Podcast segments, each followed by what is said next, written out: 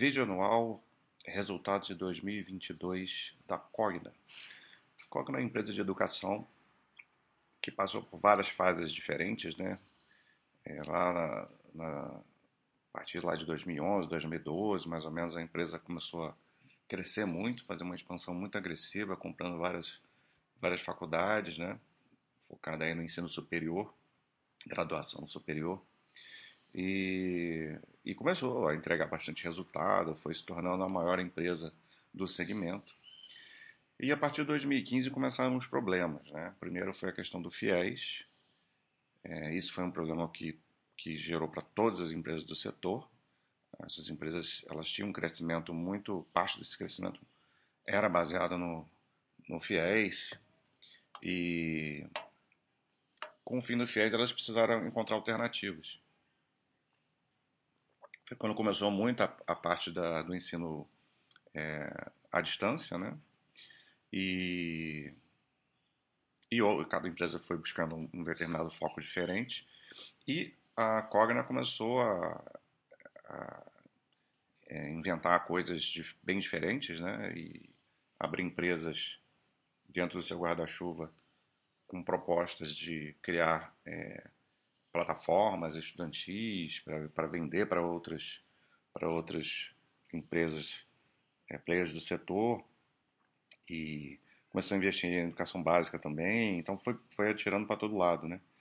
E isso acabou combinando com, com a pandemia, né? Então, isso foi um baita golpe na, na Cogna, deu, deu foi time errado. Não dá para saber se, essas, se esses investimentos teriam dado é, mais certo, é, ou minimamente certo, se não tivesse sido a pandemia. O fato é que a empresa enfiou os pés pelas mãos, né? E já algumas dessas desses ativos já foram vendidos ou, ou descontinuados, né? Tinha a tal da Platos lá que ela nem, nem, nem fala mais nisso. É, a, o investimento nas escolas não tem dado um bom, um bom retorno, né? E a única dessas iniciativas que, que é bem promissora é a Vasta, que até abriu capital fora, né? Na bolsa nos Estados Unidos. E a empresa vem passando por um processo de turnaround, vem tentando se reestruturar, principalmente na parte presencial. Teve que dar uma enxugada aí nos muitos ativos, estava com a estrutura muito pesada e o presencial, a gente sabe que foi o que mais sofreu pós-pandemia, ainda não se recuperou totalmente. Né? Então, vamos ver o que a empresa apresentou em 22. Adianto que tem pontos positivos e pontos negativos. É... Essa apresentação aqui até tem bastante descrição, né? Geralmente não tem muita coisa escrita em apresentações, mas a empresa tem talvez muito que, o que contar, né? Então hoje é, ela destaca que a destaque está para Croton e para Vasta. E aqui vamos ver resultado do trimestre, né? Vamos ver se fala alguma coisa da Croton aqui no, no ano. Receita cresce no trimestre. É, no ano cresce 3,6%, né? Então já começou a ter um crescimento de receita aqui com a Croton, que é das partes que so, tem sofrido mais, né? Que é o ensino que ficou da antiga Croton, né, antes de mudar o nome, o ensino superior. É, e o presencial, né, precisa, a gente via que estava precisando de uma recuperação muito grande. Ganhando eficiência com, com despesas de marketing. O EBITDA recorrente cresce 9,6% no ano, com ganho de margem, então a gente vê uma alavancagem operacional. Isso aqui é um ponto bem importante, principalmente na Croton. A evasão está estável, perdeu um pouquinho.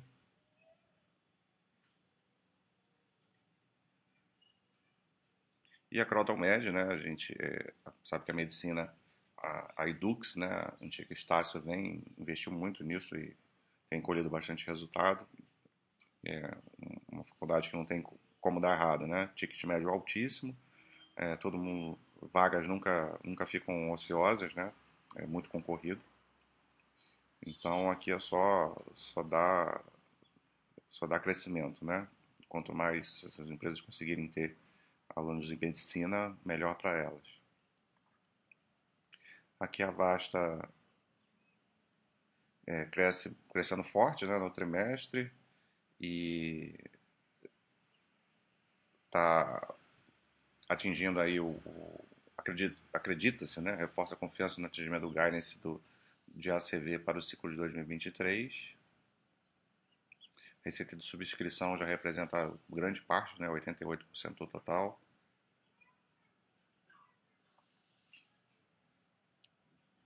E o EBITDA recorrente crescendo muito forte aí também no trimestre. Aqui tem uma o, a parte de, de o ciclo, né, do anual dela é um pouco diferente, né? Então a gente vai ver isso daqui a pouco.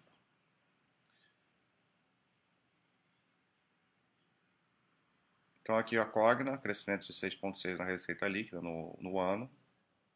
EBITDA cresceu 15,8 no ano, com ganho de margem. Então aqui aqui Aí o, e a geração de caixa operacional crescendo 9,4 no ano, então atingiu 540 milhões,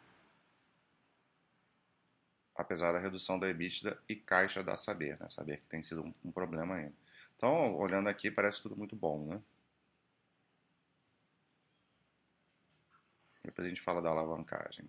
Então vamos lá, vamos a mais detalhes. Primeiro aqui a Croton, falando da sua base de alunos, crescendo isso aqui é muito bom, né? Porque tem sido difícil crescer a base de alunos, é, principalmente na, nas de, de presen, no presencial, né? Aqui eles separam em alta presencialidade e baixa presencialidade, porque tem muita, muitas faculdades têm cursos que têm ensino híbrido, né? Parte EAD, parte presencial. Então é mais fácil, tem sido mais fácil crescer na baixa presencialidade. É, o ideal é crescer aqui na alta presencialidade, que geralmente o ticket é mais alto, né? Mas crescendo dois dígitos, né? Então, no trimestre.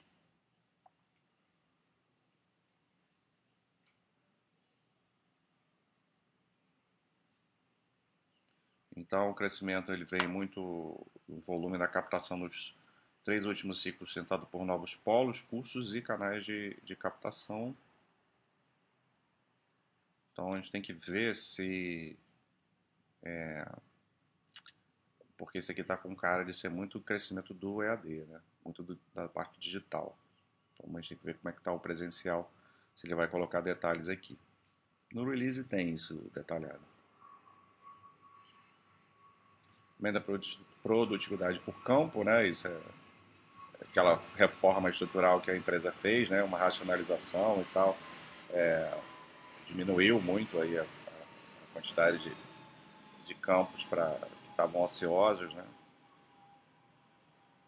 Então ela fez uma migração de alunos para outras unidades e para poder enxugar a sua estrutura. Que aí reduz a despesa com aluguel, né? Então é, isso melhora muito a estrutura. Aqui o ticket médio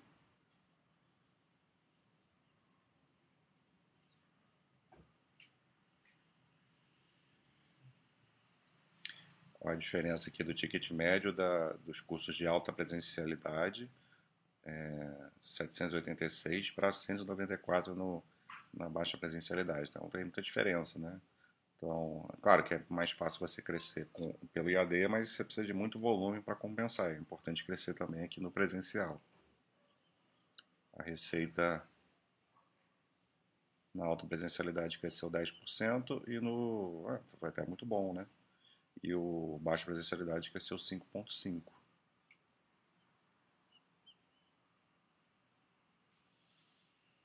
E aqui no acumulado do ano, 3,6.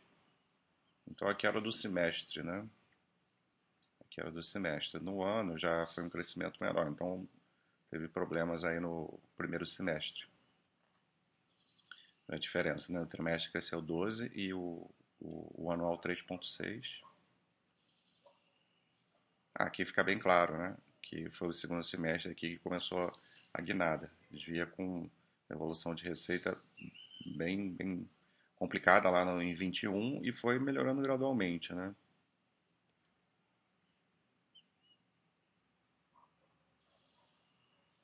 eles reforçam que é o segundo trimestre consecutivo de crescimento de dois dígitos. É, se for uma tendência, né, ótimo, que a gente tem que ver se isso vai continuar assim em 23.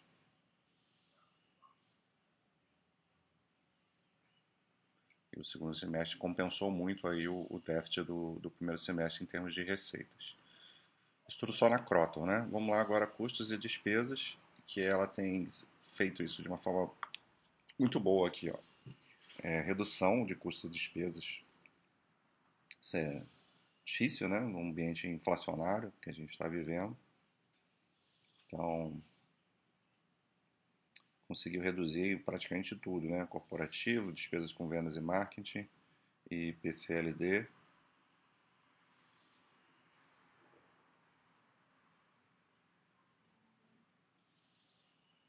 É, você vê como tem tudo tem os dois lados, né? Tá falando do EAD que acaba tendo um ticket menor, não tem que fazer muito volume, mas em compensação você consegue é, compensa na, nos custos, né? Porque o EAD, o EAD, obviamente, tem uma estrutura muito mais simples, você tem muito menos custo. Então, se você cresce no EAD, você é, dá para dar uma diluída nos custos também. E isso aqui eles estão ressaltando. Aquilo que eu tinha falado, né? apesar, apesar da pressão inflacionária, é, os custos é, se mantiveram mais ou menos estáveis, né? por conta do, do EAD. E os ganhos de eficiência aí com as despesas corporativas.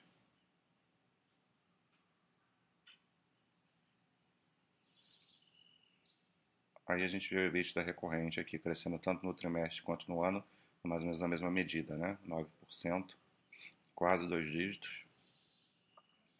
É, 1 bilhão no ano aí de, de EBITDA recorrente e a margem subindo bem para 30,3. Ganho de 1,6 na margem.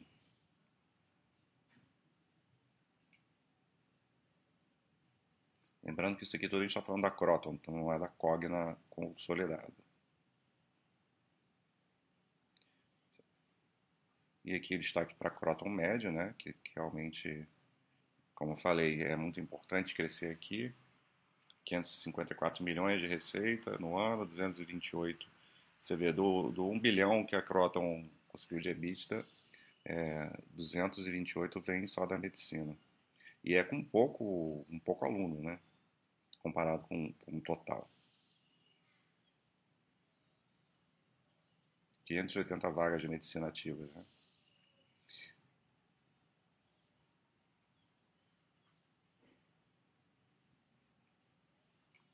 E aqui a gente chega na Vasta, essa aqui é bem interessante. É, a Vasta ela oferece eh, produtos né, para, para, para, para o ensino. Né? Você é, trabalha muito com subscrição, né? você assina a, o conteúdo né, é, didático e oferece para, para outras empresas, não só para as empresas da, do grupo. Como eu falei, tem uma forma diferente de contabilizar aqui o ciclo não é, não é certinho como a gente olha para os outros como para o ano, né? Então, aqui no trimestre crescendo forte, a receita dos produtos de subscrição, né? Boa parte vem da, da subscrição, a maior parte, né? 80 e tantos por cento.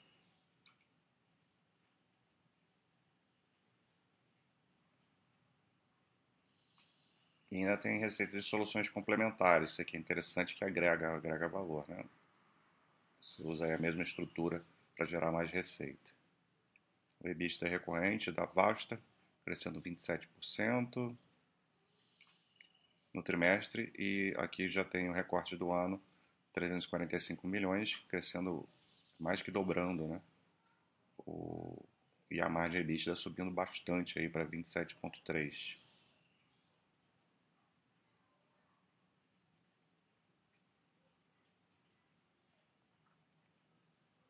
Custos e despesas subindo, mas subindo muito, muito menos do que, do que a receita, né?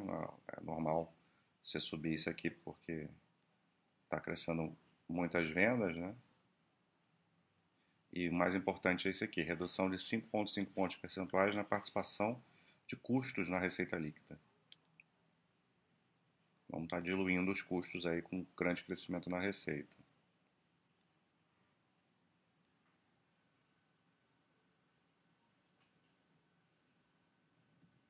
Então tem uma sazonalidade diferente, né? Como eu falei aqui.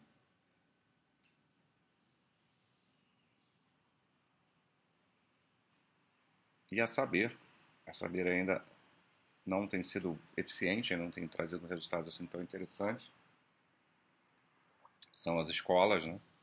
Red Balloon, PNLD, que são, é, são livros que são vendidos também. É, foi o principal ofensor, inclusive, esse ano, mas foi por conta de descasamento aí, de, sazonal, né? Então, veio como caiu forte a receita 18,9 no ano e o EBITDA caiu 41. 100 milhões de EBITDA só, dá saber. Então tá aqui, ó. Principalmente devido à sazonalidade do ciclo comercial do PNLD.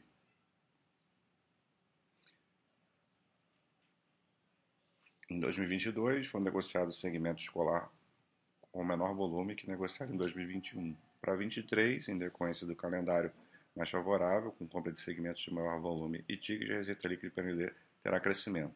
Então, é uma, uma questão sazonal. Em 23, eles estão falando que isso vai voltar à normalidade, né? Já vai vender com, com maior volume, maior ticket.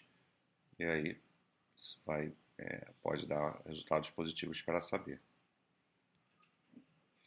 Enquanto as outras unidades que não têm sazonalidade né, entre anos, se comportam certinho, cresceram a receita é, juntos 30% no acumulado do ano. Né? São é, a Red Balloon, as escolas lá e os outros serviços. Então, sim, é, aparentemente 23 pode ser um ano bom para saber. E aqui vamos começar a falar da Cogna, né? que vai juntar tudo, cresceu a receita 6,6, EBITDA crescendo 15,8, ganhando um pouco mais de 2 pontos percentuais na margem, 2,3, 28,7 de margem.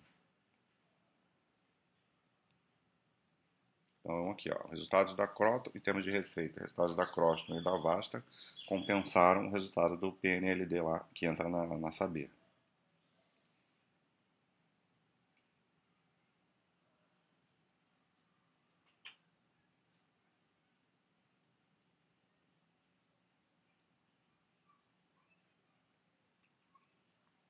Geração de caixa do trimestre teve queda, mas no ano, acumulado do ano, 540 é, milhões. Aqui é após CAPEX, né? Então não é aquela geração de caixa é, padrão.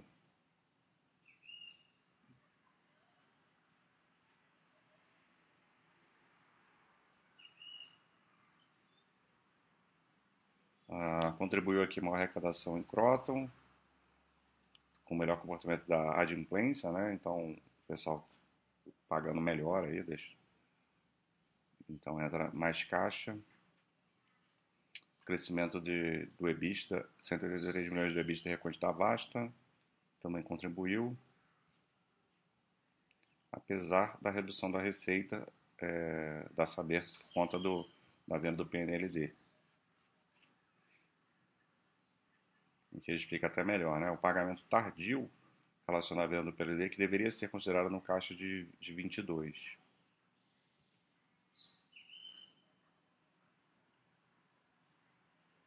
Então tem coisa para melhorar sim.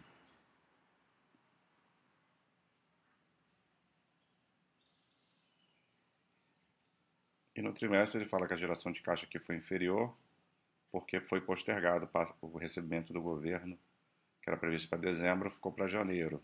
Então, poderia ter sido até melhor aqui, mas é o dinheiro que vai é, deve ter entrado em janeiro, né? Aqui a parte de alavancagem, aqui dívida líquida sobre o EBITDA ajustado, está controlado, né? Mais ou menos mantendo o mesmo patamar aí de duas vezes, 2.1. A dívida também ficando estável aí ao longo do ano. É, já foi bem mais problemático aqui ó, nos, nos períodos aí da pandemia. Tá? mais tranquilo aí essa parte de, de alavancagem da empresa.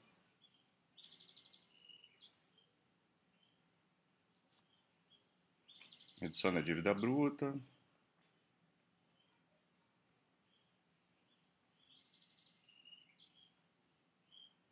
E o cronograma de amortização aí ao longo do, do tempo.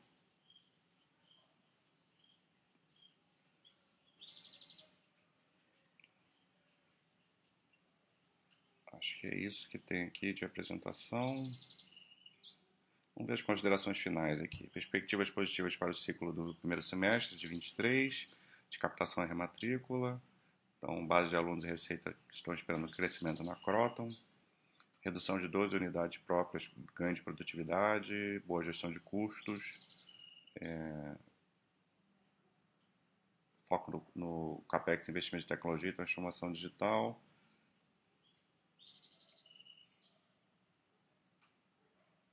entrega aqui na Vasta, né?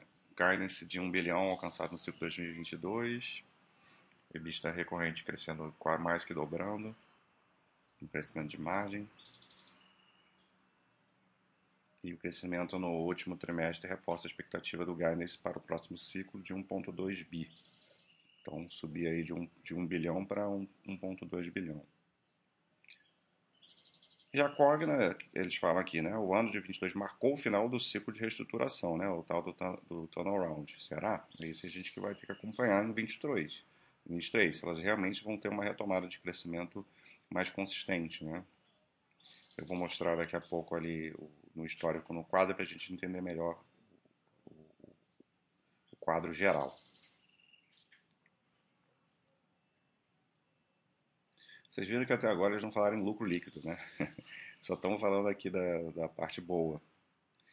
A empresa ainda não está sendo rentável, essa aqui é a realidade. E vamos lá ver. Então a gente vê aqui, ó, a empresa lá desde crescendo receita desde lá de 2007. Peraí que eu tava vendo. E aí começou a acelerar muito aqui, ó, a partir de 2012, quando ela começou a fazer a, a mudar, né, o, o, o, patamar dela. E a receita foi crescendo, crescendo forte até 2019. Veio pandemia, aquela pancada normal, e aí daí para frente é, a coisa ficou esquisita, né? Mais esquisita ainda. Isso em termos de receitas. Quando a gente vai aqui para o EBITDA, a gente vê que o programa começou um pouco antes, que foi quando o, o FIES caiu, né? Foi lá para o final de 2015, ainda 2016 ainda teve um crescimento de EBITDA e depois, a partir dali, começou a queda, né? É, a empresa buscou essas outras alternativas que culminou com a pandemia, um prejuízo operacional gigantesco.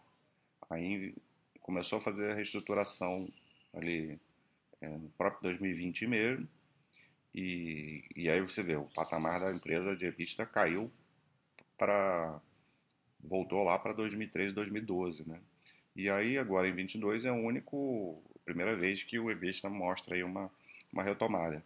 Mas a gente vê que a força operacional da empresa é muito longe do que ela chegou a ser um dia, né? Então, essa é a questão, né? É uma outra empresa agora. Como é que será que ela vai ser daqui para frente, né? Muitas das escolhas que ela que ela fez deram errado. Um pouco, claro, pelo time errado, mas está feito, né? Então, é, daqui para frente, né? A gente que pensa no longo prazo, será que essa empresa vai voltar a ser interessante, rentável? lucro líquido já são três anos de prejuízo. Né? Ela não se recuperou ainda da pandemia e desses investimentos todos. E a gente vê que desde lá de 2018, né, 17, 18, que ela começou a cair a rentabilidade dela também.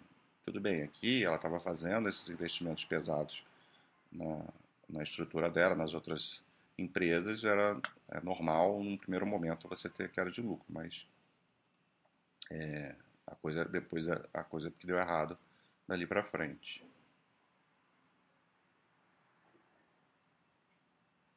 Aqui eu nem vou olhar essa parte de dívida por, por esse quadro aqui, porque é outra métrica de geração de caixa também é diferente do que eles reportam lá, né? A gente via que antigamente a empresa, antes da pandemia, era gerador de caixa forte, né? Um bilhão, quase dois bilhões aqui chegou a gerar caixa. Depois esse número foi ficando bem mais discreto. E aqui a gente vê a, a história dela, né? Uma empresa que a partir de 2011, 2012 começou apresentar um crescimento muito absurdo, muito agressivo e devolveu todo esse crescimento aí até piorou. Então é uma empresa que não que acabou não tendo trazendo valor para os sócios aí em, no, no, longo prazo, curto prazo, médio prazo nenhum. É, tem um histórico nesse meio aí de um, de um, grande momento de ascensão, mas a empresa não se provou consistente, né? E essa é a dúvida que fica no ar. Será que essa empresa vai se tornar consistente? O setor está um pouco complicado, né? Está se reestruturando. É, tem outras empresas do setor que estão se mostrando aí mais, bem mais rentáveis, né? E já conseguiram dar a volta por cima na questão do FIES, dar a volta por cima na questão da pandemia. Então a Cogna está vários passos atrás aí por conta dessa reestruturação que ela precisou fazer. Então uma, é uma incógnita, né? A, a Cogna, sem querer fazer trocadilho.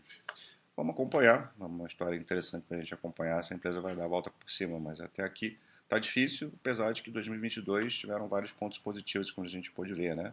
Uma reestruturação, voltou a ganhar eficiência, o EBIT está crescendo, resolvendo alguns problemas na Croton, a Vasta está indo muito bem, mas ainda falta, tem muita estrada para trilhar aí. Então vamos acompanhar. É um abraço.